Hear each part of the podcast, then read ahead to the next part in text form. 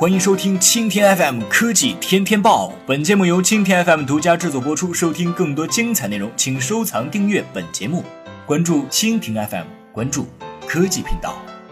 小米作为一家以发烧配置手机起家的科技厂商，在几年之后的产品已经远远不止用手机以及周边来概括。得益于小米生态链的发展。就在近期，我们看到了小米自行车、台灯、水壶这些与小米科技属性不太相关的新产品出现。事实上，虽然价格并未做到最低，但从市场反馈上来说还是不错。在近日举行的会议上，针对米家的发展，小米联合创始人黎万强向我们说明的米家发展以及定位。黎万强表示，小米米家是一个新的物种，米家部分智能产品以小米手机为依托。与其他互联网产品有所不同的是，米家产品是自带流量的，它不需要小米进行过多的广告宣传推广。除了做到了更好的品牌，还拥有很好的价格。最为重要的是，黎万强认为小米未来的目标是做到万物互联。对于小米来说，目前这只是一个愿景，但是小米会从一款体重秤、一款热水壶开始做起。小米有足够的耐心和等待，做到万物互联。真正的互联网计划是从一个节点一个节点做起来的。米家的产品是创造自己独特的价值，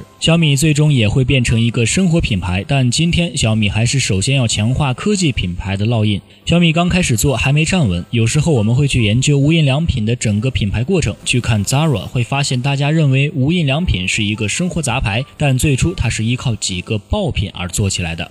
好的，以上就是今天的科技天天报，更多精彩内容请关注蜻蜓 FM。